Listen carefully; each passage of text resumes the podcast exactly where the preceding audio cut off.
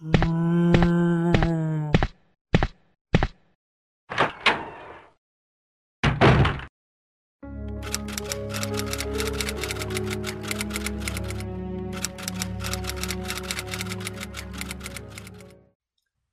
bienvenidos, amantes del horror, a una nueva edición de Miedo Extremo. Bueno, gente, aquí estoy en una nueva edición, aprovechando que estamos en octubre, en el mes del terror y toda esta onda, eh, y aprovechando eh, la oportunidad que tuve ya de visitar un cine aquí en España, o sea, vivir la experiencia de cómo es, cuáles son, qué tanto cambia o varía el cine comparación en México con España, qué cosas estuvieron así un poco más, que digamos que fueron iguales, otras un poco más diferentes, ¿no? Que me gustó más, que me gustó menos, etcétera, etcétera. Entonces, bueno, entre unas cuantas cuestiones, pendientes, proyectos, compromisos o meramente tirar hueva, la verdad es que me había tardado mucho en ver esta película, de la que vamos a hablar en este episodio, que es ni más ni menos que El Exorcista Creyente. Eh, película dirigida por, ¿cómo se llama este cabrón? Que todos empezamos a odiar desde hace unos años con, la saga Halloween, por la saga Halloween más bien. ¿Cómo se llama este cabrón? David Gordon Green. Este, una película que intenta replicar la fórmula de que usaron con Halloween precisamente en donde, bueno, dijeron, bueno, pues bueno, están estas secuelas, El Exorcista 2 y El Exorcista 3, está una precuela por ahí, creo que por, de hecho hubo una serie de televisión, pero de esa no, no sé absolutamente nada. Y bueno, este, dijeron, bueno, hagan de cuenta como que nada de eso existió y solo vamos a partir de la película original. Lo cual, pues a mi opinión, eso puede salir muy bien puede salir terriblemente mal dependiendo de cómo lo ejecutes. Y bueno, mientras que en Halloween, al menos en la versión del 2018, les fue tremendamente bien. Eh, aquí, ah, y progresivamente con el pasar de las películas se iban empeorando, pues bueno, aquí la terminaron por cagar completa y definitivamente desde, desde el inicio, desde la entrada de, de este proyecto, ¿no? Porque así como con la saga Halloween que dijeron que querían hacer una una trilogía que terminaron cumpliendo su palabra. Halloween 2018, Halloween Kills y Halloween Ends. Eh, pues bueno, se supone que esta Halloween, eh, perdón, el exorcista creyente es una nueva parte de la historia. Eh, pues mm, no sé qué vaya a pasar a futuro, gente. De entrada vamos a arrancar con eso. ¿Es una mala película? Sí, es una película bastante mala y eso hay que dejarlo muy en claro. También quiero dejar en claro como en ese tipo de reseñas de películas que a la fecha que estoy grabando este podcast, pues bueno, todavía permanecen en cartelera. Eh, va a estar cargado de spoilers. Así que si por algún motivo, bueno, ya estamos a 23 ¿eh? y la película se estrenó a principios de, octubre. Pero por si de algún motivo no has visto la película, te recomiendo que pauses este podcast, vayas a verla y regreses para poder opinar de una manera eh, lo más mm, calmado y, y, ¿cómo decirlo? Y más pacífica posible, ¿no? A estas alturas, yo generalmente cuando hago reseñas de películas de ese estilo, suelo subirlas el mismo fin de, la misma semana, o sea, unos días después. Pero bueno, ahorita se me que me tardé bastante. Pero realmente entre las cosas que dije, como estar tirando hueva y pendientes, o sea, vaya, aprovechar de todo lo que se pueda la experiencia de estar aquí en España también está que realmente muy en el fondo no me terminaba de, importar mucho la película, no está como que muy entusiasmado realmente. Perdónenme gente, pero todavía tengo algo de tos. Se acordarán del episodio anterior donde hablamos de los Skinwalkers que estaba con problemas de tos. De hecho, algunas partes del podcast las tuve que recortar por la tos, pero bueno. Si, si, si me vuelve a pasar eso, pues bueno. No espero que este episodio sea muy largo por lo mismo, porque todavía estoy lidiando con la tos, pero bueno. Ahí a ver cómo me las ingenio. Eh, realmente hay que ser francos en que mm, El Exorcista, la saga del Exorcista nunca ha terminado de despegar. Las secuelas, nada de, esta franquicia ha terminado de despegar.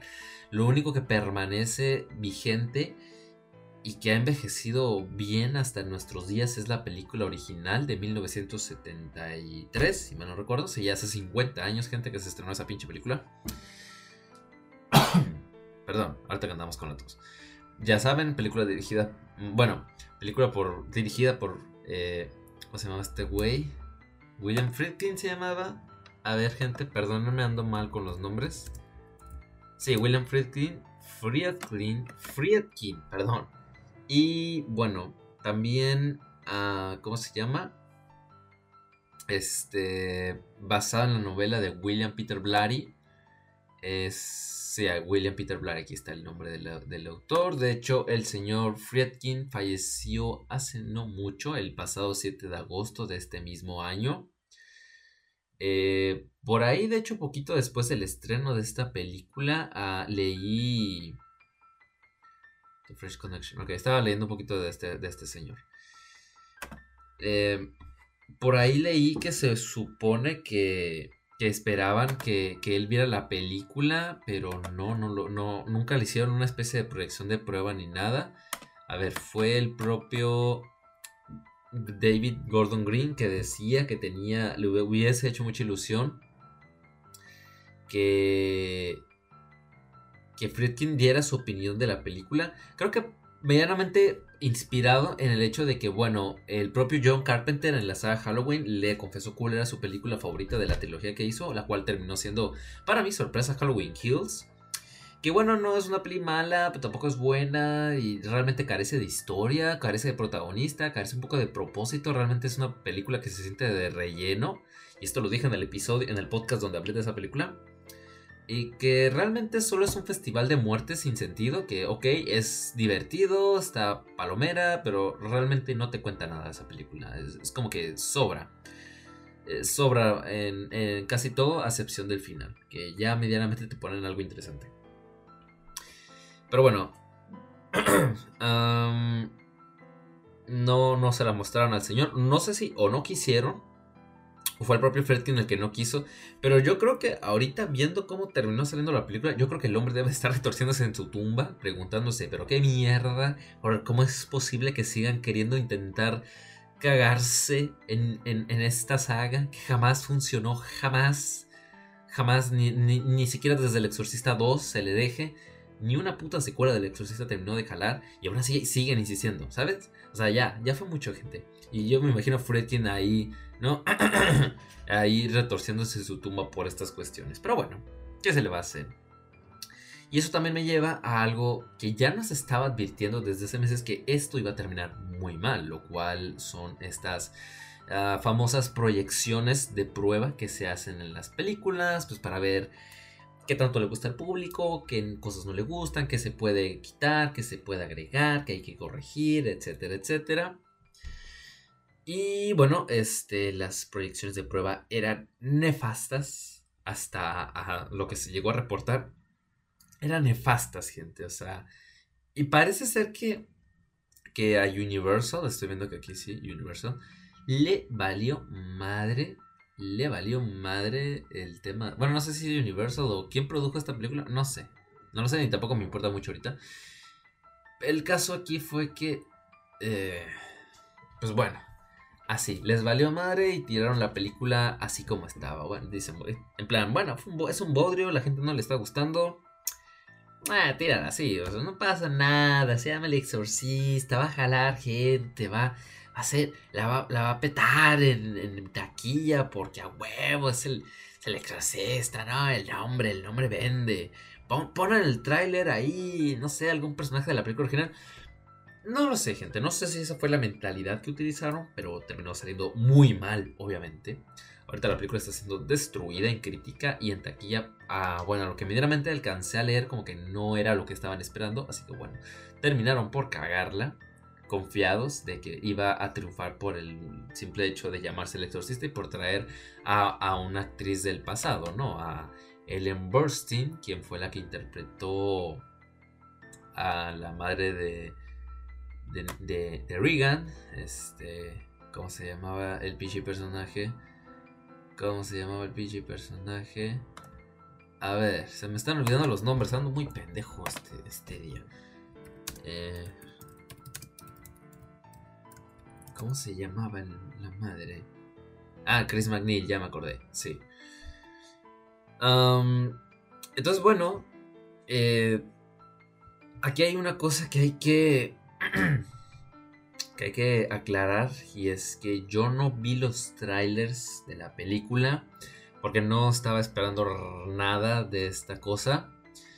Sobre todo por culpa del propio director de David Gordon Green, que como dije fue el director de la, de la más reciente trilogía de Halloween. Diría la última, pero eso no es cierto porque estos días ha estado soltando el bulo de que estaban poniendo en venta los derechos de la franquicia y no recuerdo al final quién chingados la agarró y que bueno, que van a, van a seguir explotando la marca.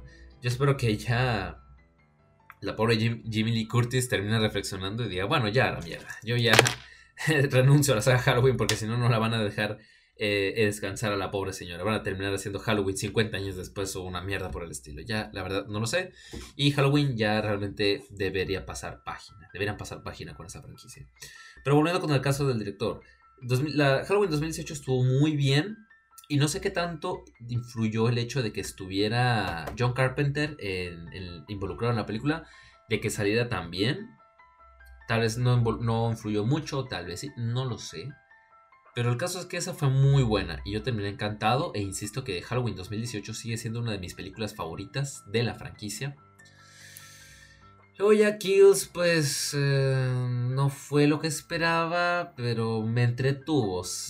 estaba bien dentro de lo que cabe. Perdón. Pero luego sale a esta otra película, la de Halloween Ends y yo vi el tráiler porque ahí estaba emocionado. Dije, bueno, ahora sí este pedo es el final. La franquicia aquí va a terminar. Qué iluso. Digo, te lo están vendiendo como el puto final el, eh, y demás. Que es la despedida de Jamie Lee Curtis. No sé cuántas veces ha dicho eso esta señora. Y, y te armaron el tráiler. Yo vi el tráiler porque estaba emocionadísimo por la película. Y el tráiler fue una vil mentira porque luego ves la película, te prometían a Michael Myers, te prometían que este cabrón iba a romper madres otra vez.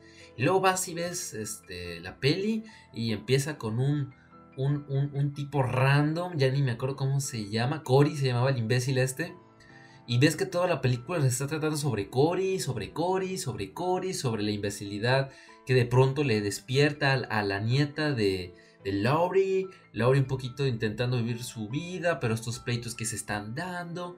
Seguimos con Cory, seguimos con Cory. ¿Dónde mierda está Michael Myers? Ah, está en una especie de cloaca. El viejillo ya no puede hacer nada. El, Cory se lo termina despechando, despechando en un ratito, lo deja ahí tirado.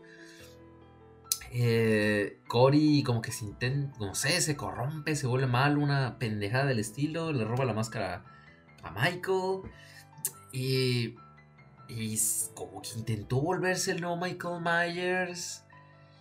Eh, uno pensaría, bueno, es un pase de antorcha, muy polémico, pero ¿qué más da?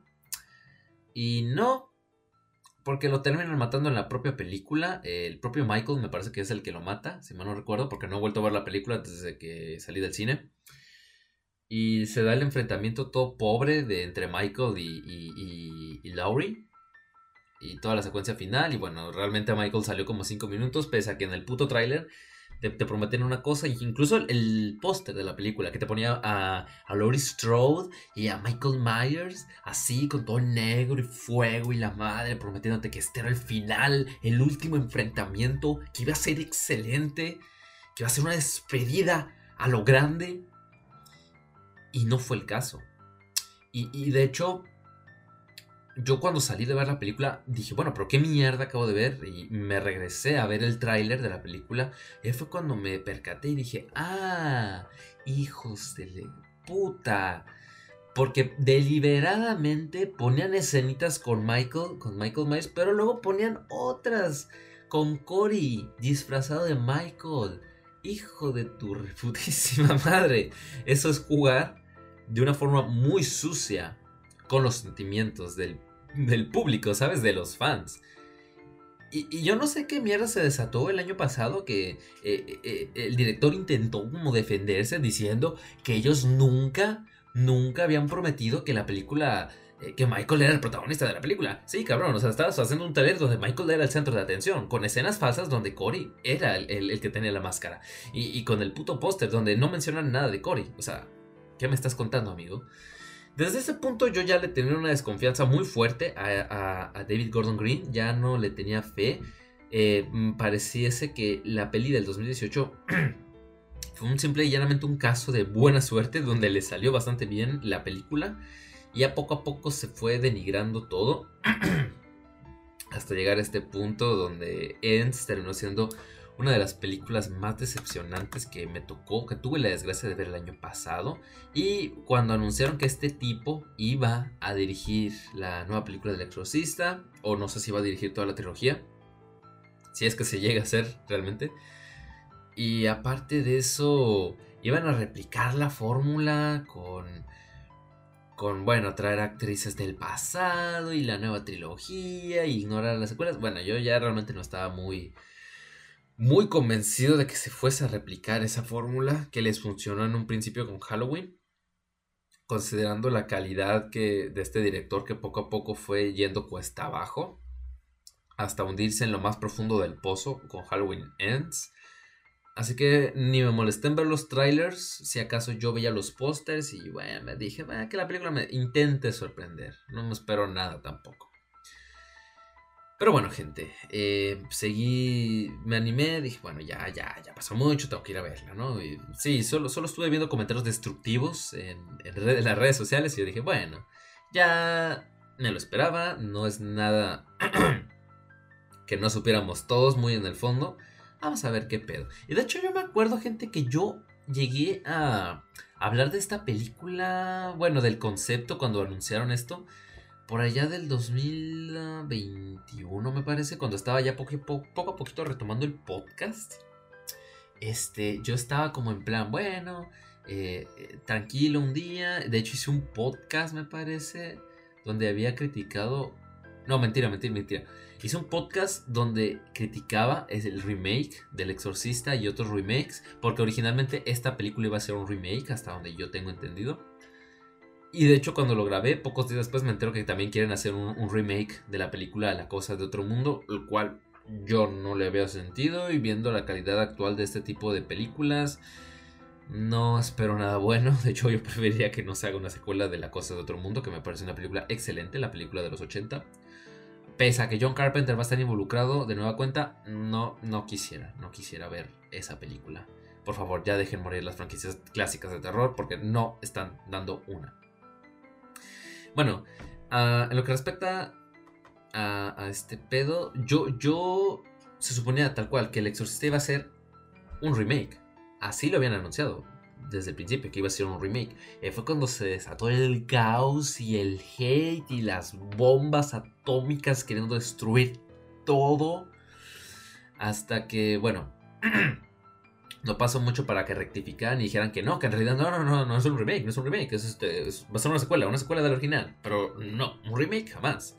Y es que sí, o sea, si te pones a pensarlo, dices, dice uno, o sea, ¿cómo que vas a hacer un remake de una película tan emblemática que perdura incluso 50 años después, como lo es El Exorcista? ¿Cómo te atreverías a hacer algo así? O sea, con el mero anuncio ya se habían ganado el, el odio universal de todos y yo creo que eh, realmente.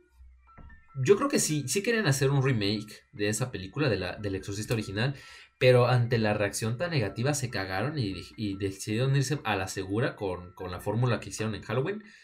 Es mi teoría, la verdad, porque sí, les llovió mucho hate. Y yo me acuerdo que ah, eh, me enteré de esa noticia y fue cuando me lancé a hacer ese episodio, ¿no? De el, creo que es el episodio 5 o el 6, no me acuerdo, pero sí era, creo que lo titulé el remake del exorcista y otros remakes innecesarios, ¿no? Donde básicamente estuve ahí quejándome de todo este desmadre. Y considerando ya pasados unos años cómo acabó esta película, pues me, yo creo que seguiré quejándome de aquí al día de mi muerte porque no me están dando motivos para, para que hable bien de ellos, ¿no? Realmente están dando películas bastante mediocres. Pero bueno, eh, Ahora sí, gente, yo creo que ya poniendo todo esto en contexto, porque ya llevo casi 20 minutos hablando, hay que hablar un poco de la película porque realmente es tan... A ver, de entrada no es, no es tan bodrio como Halloween Ends, o tal vez así lo percibo yo por el hecho de que La verdad nunca he sido tan fanático del exorcista y creo que yo lo hablé en, algunos episodios. La, novela de William Peter Blatty me, gusta mucho, me parece una novela extraordinaria. Y la película original me gusta también, pero me produce un efecto muy extraño en el que siempre me da sueño, o sea, siempre me termino dormido cuando veo la película. Y de hecho la había vuelto a ver hace relativamente poco, creo que en julio o en agosto la, la volví a ver. Y me pasó lo mismo, me estaba durmiendo gente. Y yo de, bueno, no sé por qué me pasa siempre con el exorcista. Pueden tacharme de mamón o de ridículo, pero es la verdad gente. O sea, no me produce miedo. Si acaso la escena del exorcismo en el final es donde se digo, ufa, la madre, esto está cabrón, pero eh, realmente siempre me termina generando mucho sueño la película. Pero mala no es. Es bastante buena, pero me produce ese efecto extraño. Entonces, no es tan terrible a mi consideración, o tal vez tuvo que ver también que no viera los trailers, pero sigue siendo una película mediocre. Sigue siendo una película. Uy, perdón. Salió volando un, anillo aquí que, tengo, con el que estaba jugueteando. Sigue siendo una película. es que mala, mala, mala no es. Es, es un caso muy raro. O sea, es mediocre, lo es. Pero mala no es, es, es genérica. Es genérica a más no poder. Y realmente el gran pecado de esta película fue titularse El Exorcista y venderlo como la gran continuación de la obra original. Ahí radicó el gran problema de la película, porque si no hubiera sido el caso, si se pudo haber llamado Las Niñas Poseídas o alguna mierda por el estilo, yo creo que la película hubiera pasado sin pena ni gloria. una película genérica más del montón sobre exorcismos, de terror y lo que sea, porque tiene todas las papeletas para hacer una película bastante genérica realmente. Por lo que mala, mala no es, pero tenía unos zapatos enormes por llenar y esto fue lo que terminó por condenar a la película. Pero bueno, ¿de qué mierda va el exorcista creyente? Pues no hay mucho que contar, o sea, realmente no quisieron replicar el estilo de Halloween, donde apelaban muchísimo a la nostalgia, que si Michael Myers, que si la, documentar el caso, que si el nuevo Loomis, que si Laurie Strode y, otra vez se enfrentaban y bla bla bla, donde Laurie era de nuevo cuenta la gran protagonista y la gran heroína. Intentaron hacer como en este caso como una historia un poco más independiente. Y esto fue pues, complicado, o sea, creo que era buena la intención, pero el, alejarse tanto y luego ya en un punto a la desesperada intentar meter una referencia para que dijeras, ah, sí, a huevo, este es el exorcista, les terminó jugando bastante mal. Si de mínimo hubiera sido una película bastante decente, decente como mínimo, otra historia sería, pero no, estamos aquí hablando pestes de, este, de esta película por lo mismo. Y es que no sé, es raro, es raro. Pero bueno, inicia con una familia en Haití en el año 2010, donde pues ahí está un matrimonio joven. Un protagonista, de hecho aquí tengo los nombres, porque la película es tan olvidable que realmente me valieron no, madre los nombres de los personajes, a excepción del padre, que se llama, el, eh, interpretado por el actor Leslie Adam Jr., y el nombre del personaje es Victor Fielding. Nada más me acuerdo del nombre de él, pues porque claro, o sea, me llamo Victor y bueno, dije, jaja, mi tocayo, y no más. Pero realmente los personajes son olvidables, pero a madres. O sea, impresionante cómo la capacidad para escribir personajes tan aburridos e insignificantes que poco y nada te están aportando. Pero bueno, uh, están ahí, la, esposa está embarazada, todo muy lindo, están como turisteando, tomando fotografías. Hasta que, bueno, ocurre lo, lo del terremoto en, en, Haití, pasa un incidente en el hotel donde se estaba hospedando la esposa. Y bueno, ahí, poquito antes de eso, o sea, la señora estaba de lo más normal, caminando de un lado a otro, explorando, y llega un niño y dice, no, pues si quiere venir y tal, y se la lleva como a un lugar para donde hace una especie de, no sé, una especie de ritual o de magia, no sé, no terminé de entender bien eso, eh, donde es como en plan, bueno, este, Eh, así para proteger al bebé y tal. Y bueno, un poquito extraño, pero bueno.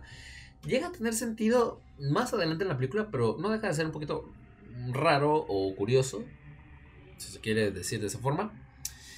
Y bueno, eh, pasa lo del incidente, eh, Víctor va para allá, pero en chinga, intentando, pues, rezando porque su mujer no hubiera sufrido ningún tipo de percance.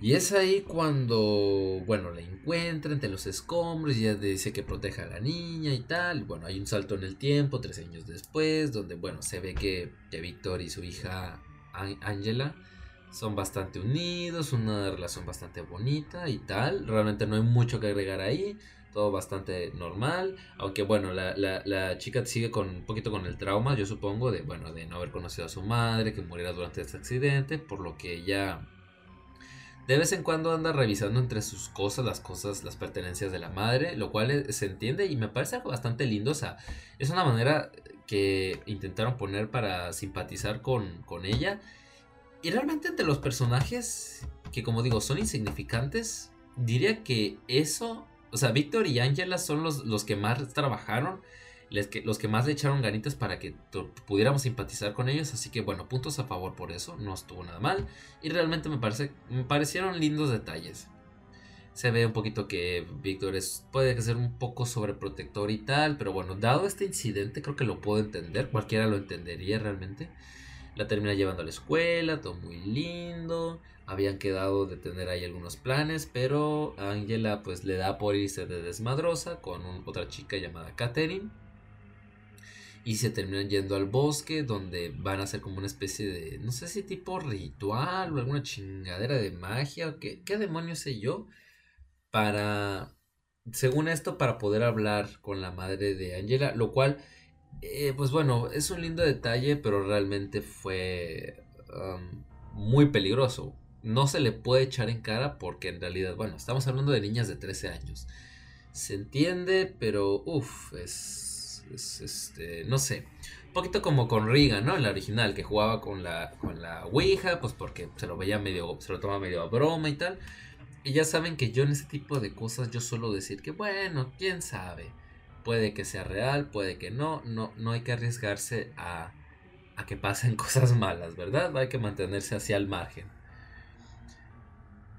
Entonces, bueno, este, así es como estas niñas se van al bosque, se van a, todavía que te vas al puto bosque, se van a una zona así como medio oscura y rara y toda creepy. Uy, casi mando a volar el micrófono. Y de pronto pues desaparecen y es cuando Víctor y, los demás vecinos y, los padres de la chica esta llamada Catherine eh, se dan cuenta de que no regresan, se preocupan, llaman a la policía y ahí están buscándolas, ¿no? Hasta que aparecen en un, en como en otro pueblo o un rancho así bastante lejos de ahí, como asustadas y confundidas. Y ya cuando las están revisando y todo y ya los padres están como queriendo ahí tranquilizarse, es cuando cuando una, una oficial de policía pues tuvo que interrogar a, Angela porque pasaba algo muy extraño y quería que, que Víctor estuviera ahí para, hacer, para corroborar que algo no estaba bien. Porque le preguntan a Angela cuánto tiempo estuvo fuera o cuánto tiempo cree ella que estuvieron desaparecidas y ella dice que si solo fueron unas horas. Y Víctor le confirma que en realidad fueron tres días que estuvieron desaparecidas, lo cual ella ya dice, uff, todos se quedan como de, ya valió madre, algo raro está pasando aquí. Y ya de ahí básicamente es un poquito el tema de, de la película original, casi casi un copia pega, pero mal hecho de la película original, donde empiezan a pasar cosas extrañas. Hay una escena donde Ángela casi estrangula a, a Víctor con, con, una tipo bufanda que pertenecía a la madre. Luego hay una escena en una iglesia porque la familia de Catherine pues era así, religiosa y tal, y iban, estaban ahí, todo muy lindo, pero de pronto ambas comienzan a comportarse de una forma extraña. Y dentro de lo mala que fue la película, realmente diría que me gustó la escena de Catherine en la iglesia, donde de pronto aparece así como con sangre y ya un poquito deformada por la posesión demoníaca me gustó mucho la escena, me gustó mucho, las metiendo ahí en hospitales y tal para ver qué pasa. Eh, pero no hay mucho más que agregar. Eh, Víctor se mantiene así como que no cree en esas cosas de las posesiones, para él es basura y tal. En parte creo que se puede entender por el hecho de que pasaron este, este incidente con su esposa y pues bueno, él realmente le da lo mismo todo eso. Porque hay una escena muy rara, por cierto. Hay una escena muy rara donde el, vecino sale de... Eh, o sea, Víctor entra a su casa y ahí va, está un vecino con una, una mujer tipo no sé, no sé, con algún tipo de brujería o rituales acá medio extraños. Y obviamente él se enoja porque es como, oye, ¿con qué derecho te metes a mi casa y empiezas a hacer estas mierdas raras? Y lo echa. Se veía buen tipo, pero lo echaron igual, o sea, era, raro. O sea, dude, obviamente te iban a echar y, da gracias de que no llamó a la policía. Pero bueno, después de eso, bueno, un poco lo mismo, de que, de que qué está pasando, algún tipo de enfermedad, están trastornadas, qué demonios fue lo que estuvieron jugando. Y ahí es cuando una de las vecinas llamada Anne, creo que se llama Anne, bueno, es una enfermera ahí que, que sale en la película que ni fu ni fa, aparece y ya. Es como en plan, bueno, este, necesitas considerar que tal vez es un caso de posesión y tal. Víctor ya como que le valía madre, no quería escuchar esas cosas, pero bueno, termina convencido, ya que Anne le presta un libro que ella menciona que leyó en la universidad, que es un libro escrito nada más ni nada menos por Chris McNeil, sobre el tema del exorcismo, todas sus vivencias con el exorcismo de su hija Regan, todo el incidente que se vivió en la película original, tal, ¿no? Bueno, ya ahí van un poco a la desesperada a, a buscar a Chris y es cuando la encuentra y es cuando tiene la típica escena tipo Laurie Strode, ¿no? El regreso triunfal de la actriz de la película original. Y realmente aparece nada más para decir un poquito qué pedo. O sea, está como que metida ahí un poco a la fuerza por fanservice, fanservice barato, ¿no? Este momento ya de desesperación en, insistir en que esta película es el exorcista, bueno, está conectada con el exorcista. Y pues comenta lo que vivió, lo que se vio y tal, y y también habla de, que salieron de ahí, de que escribieron, de que ella escribió el libro, no, que según esto no contaba con que fuese a tener un, éxito tan masivo y esto provocó que su hija Regan se peleara con ella y que estuvieran muchísimos años sin verse, ¿no? Tanto así que la pobre Chris ni siquiera sabe en dónde estaba viviendo Regan. Así de mal terminó el pedo.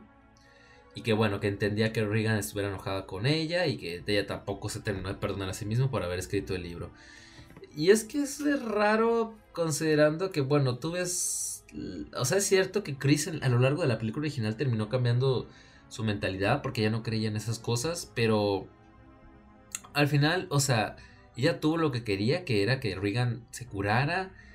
Y no me hace mucho sentido el hecho de que, de que escribiera un libro. O sea, me recuerda un poquito al, personaje este de, del Dr. Loomis, la versión de Rob Zombie en los remakes de Halloween, en donde también pasan estos incidentes, estas tragedias en el caso del pueblo de Haddonfield y él va, el cabrón, a escribir un libro referente a eso y de hecho pues eso es lo que pasa también en la película, o sea que todos los, lo están puteando por lo mismo, de hijo de tu puta madre, ¿cómo te atreves a escribir un libro basado en una tragedia que ocurrió en este pueblo? Pues un poquito lo mismo en el caso de Chris, entiendo que Regan esté furiosa, estuviera furiosa por eso, pero no deja de ser raro porque, o sea, como decía, ella tuvo lo que quería, que era que Regan volviera a ser normal y se van. O sea, simplemente se van como queriendo dejar todo eso atrás, olvidarlo. Y, es un poco extraño que Chris terminara por...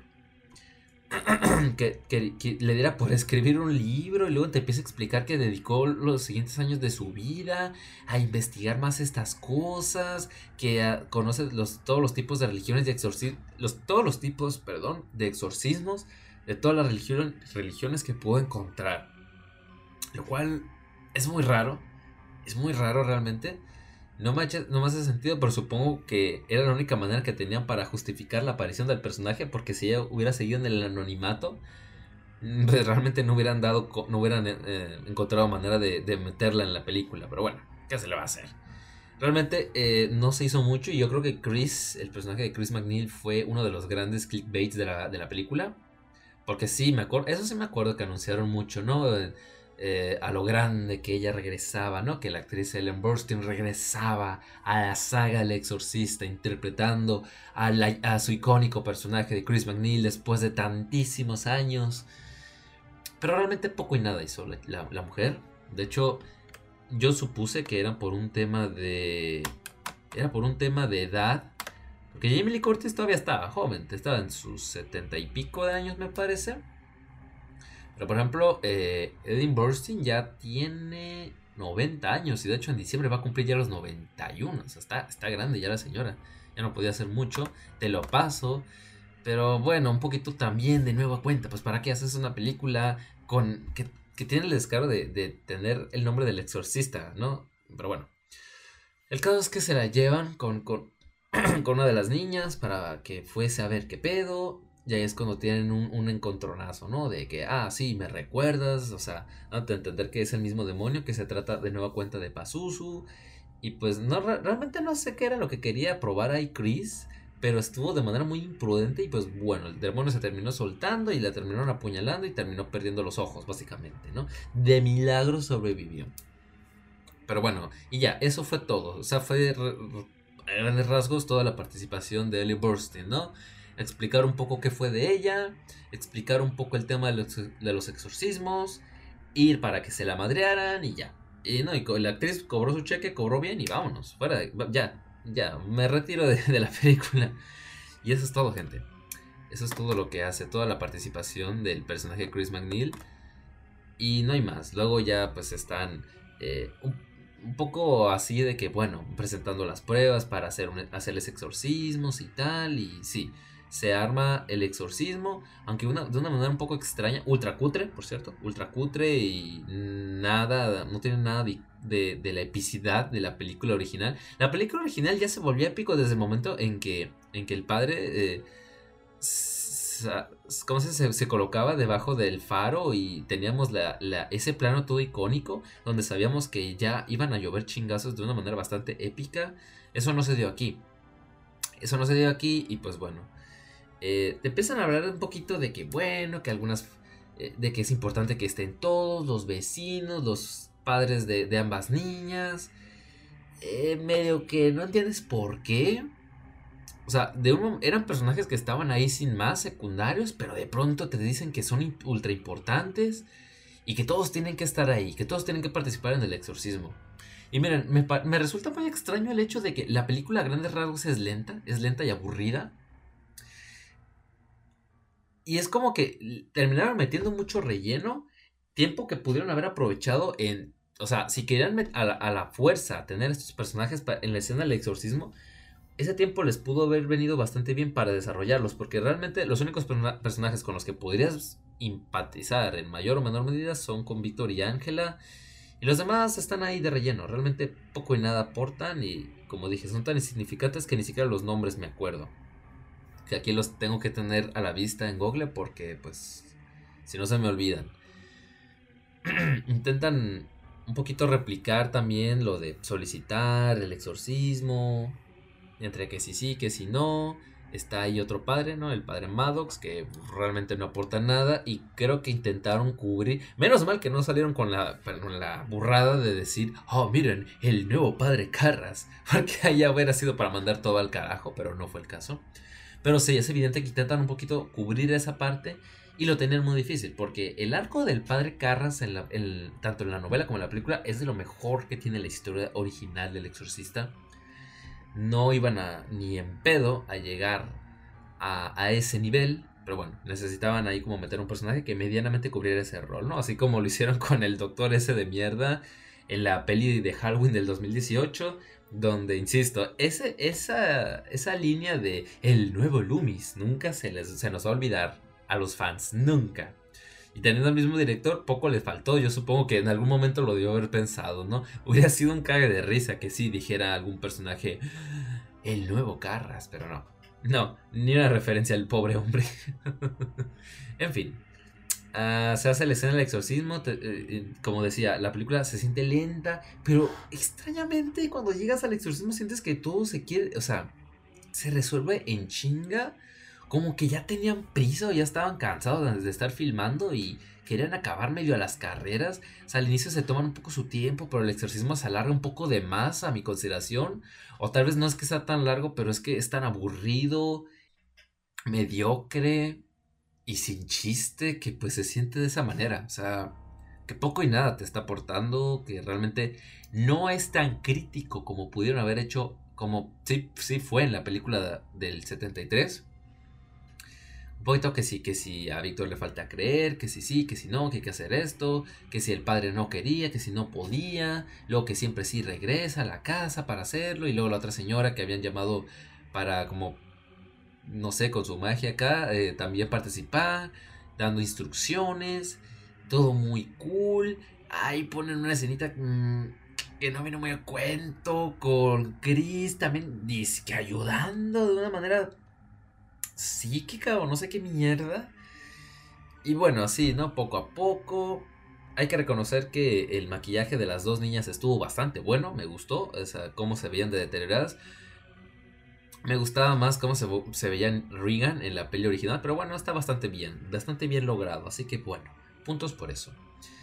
Y luego ya el demonio pues empieza a, a, como a persuadirlos de que van a tener que elegir una y la otra va a morir y demás. Todo muy bien hasta ahí. Y me gusta un poquito el debate porque Víctor no puede elegir y la madre de Catherine tampoco puede elegir. Ah, y bueno, el padre Maddox pues termina muriendo, ¿no? O sea, una escena bastante... En contexto, muy pedorra. En contexto muy pedorra, pero en lo que se respecta al a, la secuencia como tal estuvo bastante bien, ya que el demonio termina por, por girarle toda la cabeza de una manera bastante lenta y dolorosa, visualmente hablando. Lo cual, bueno, puntos a su favor, pero realmente fue muy estúpido. Como que intentaron ah, hacer el típico giro sorpresa de que, ay, sí va a funcionar. Ay, no, no funcionó, te engañé. pues bueno, muy de ese estilo lo sentí. Y no venía a cuento, realmente. Solo era una forma artificial de seguir extendiendo toda esta escena. Entonces, bueno, gente, están en ese debate moral, porque obviamente no quieren que ninguna de las dos mueran, pese a que los padres, ambos, ambos lados no se llevaban como que del todo bien, no querían que ninguna de las dos muriera. Pero el padre, a lo largo de la película, lo ves medio jodido, lo ves medio sufriendo, flaqueando y en esta escena, en esta parte vital, pues es donde termina por cagarla y decir, ah, el hijo mi hija, que ella viva y tal.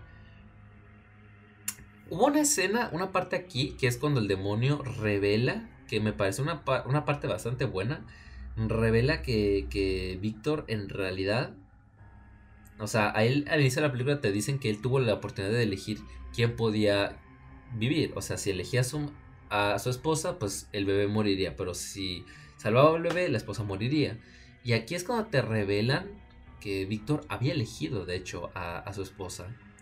Que Ángela no realmente, no es que no la quisiera, pero pues dio prioridad a su esposa. Dando un, ahí paso un debate bastante interesante. Pero mm, pues realmente, aunque fue muy bueno y estuvo impactante y un poco así como de wow, o sea, que te sorprende, realmente poco y nada termina de aportar a la película. o sea, es como que mencionan, es un caso, una revelación que te sueltan, pero que ahí queda, sin más, ¿no? O sea, sin mucho peso. Para Víctor tal vez, pero para Ángela ni el caso y al resto de personajes mucho menos. ¿Qué más? ¿Qué más? ¿Qué más? Bueno, el papá elige a Katherine, a su propia hija, que ella, que ella viva, pero aquí es cuando la escena inicial con esa especie de ritual que hicieron a, la esposa donde estaba embarazada para proteger a la hija hace Ángela, hace algo de sentido. Y pues bueno, aquí fue un tipo de engaño, o no sé si fue la protección 100%, donde, pues no, a Catherine fue la que terminó muriendo y Ángela sobrevive, ¿no? Y bueno, un poco triste, pero insisto que estos personajes no los conocemos lo suficiente, así que bueno, ahí quedó la cosa y ya, ¿no? Un poquito que todo se calma, cada quien a su lado. Muy mal por Katherine, pero Victor y Ángela vuelven a ser felices. Te dan un discurso final sobre, sobre Dios y tal, lo típico. y, y bueno, ya una escenita al final donde está Chris en, en el hospital y tenemos un típico, de estos típicos casos, ¿no? De un cameo eh, épico, en este caso fue el cameo de Linda Blair, regresando como su personaje de Regan, em, a la par que hace las paces con, con, su madre, ¿no? Dentro de la historia, ¿no? Muy lindo todo, pero, insisto, nada más fue como el cameo fácil. Aunque, insisto, eh, aquí no puedo echar mucho en cara. Yo supongo que fue la propia Linda Blair que ya no quiso salir. Porque el haber participado en la película original le terminó trayendo muchos problemas, muchísimos problemas. Así que no me es difícil imaginar que ella empezó a decir que no, no quería participar porque bueno, ya bastantes problemas le ocasionó esta saga. ¿Para qué volver 50 años después? Pero al, final terminó haciéndolo en un cameo de 5 segundos. Que fue motivo, pero hasta ahí, que realmente tampoco aporta nada. Yo no sé qué carajos van a hacer con, estos personajes, si es que se llegan a hacer las secuelas y si van a querer incluirlas. No sé qué, es, qué tanto puedan aportar, porque bueno, con Chris parece que iban a hacer algo muy bueno y realmente terminó valiendo pa' pura chingada. o sea, no hizo un carajo. y bueno, ya, así acaba la película, ¿no? Con un poquito con el remix de, la canción original y ya. Em, según investigué, la película no cuenta con postcréditos, así que bueno, según yo no me perdí de nada más.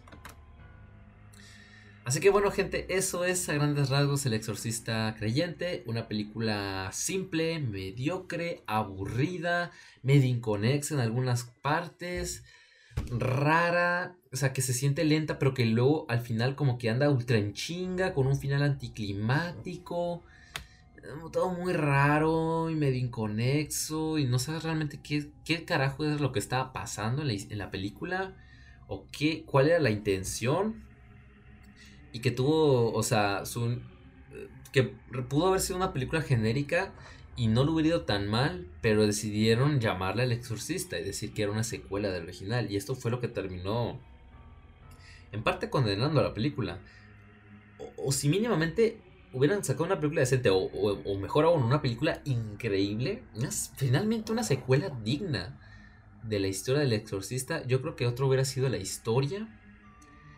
Eh, y pudimos haber tenido una, de las mejores películas de horror del año, pero no fue el caso, lamentablemente. Fue un, choque estrepitoso de nueva cuenta, porque parece que el exorcista está condenada a no tener buenas secuelas o precuelas o lo que quieras, quieras como lo quieras ver. Entonces, bueno, es lamentable, gente.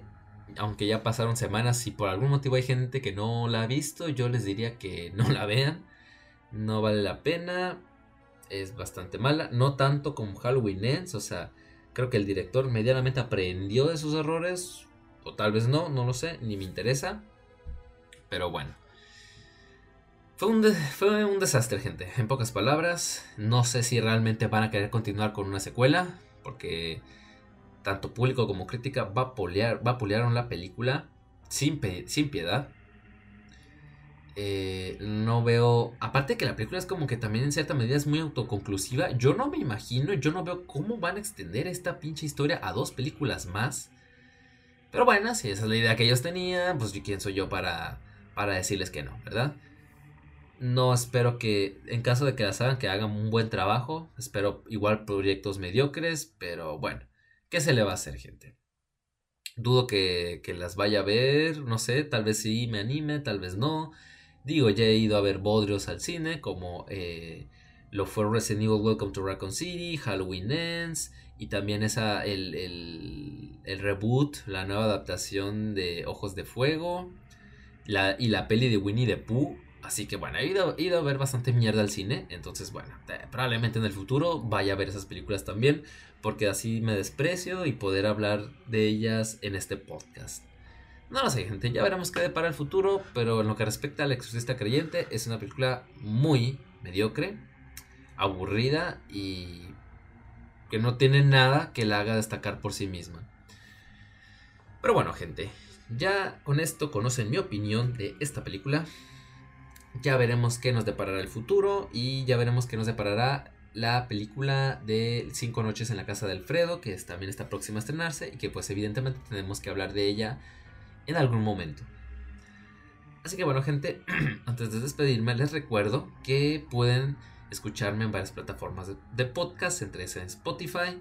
También ah, pueden comprar mi libro, Una conversación con la muerte y otros relatos de horror. Estará, está disponible para su compra tanto en formato físico como en formato digital en Amazon.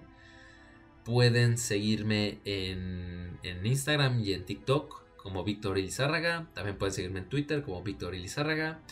Pueden leer parte de mi trabajo en megustascribir.com. Me encontrarán como Víctor eh, Ilizárraga. Pueden seguirme en YouTube. Me encontrarán como Blake Z. Pueden seguirme en Twitch. Me encontrarán como Tamaritosman.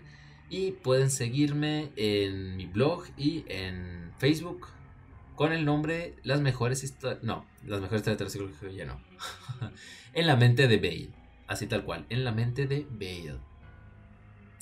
Así que bueno, gente, eso ha sido todo por mi parte. Ya nos veremos en una próxima edición de Miedo Extremo. Se me cuidan. Pásenla bien. Hasta la próxima.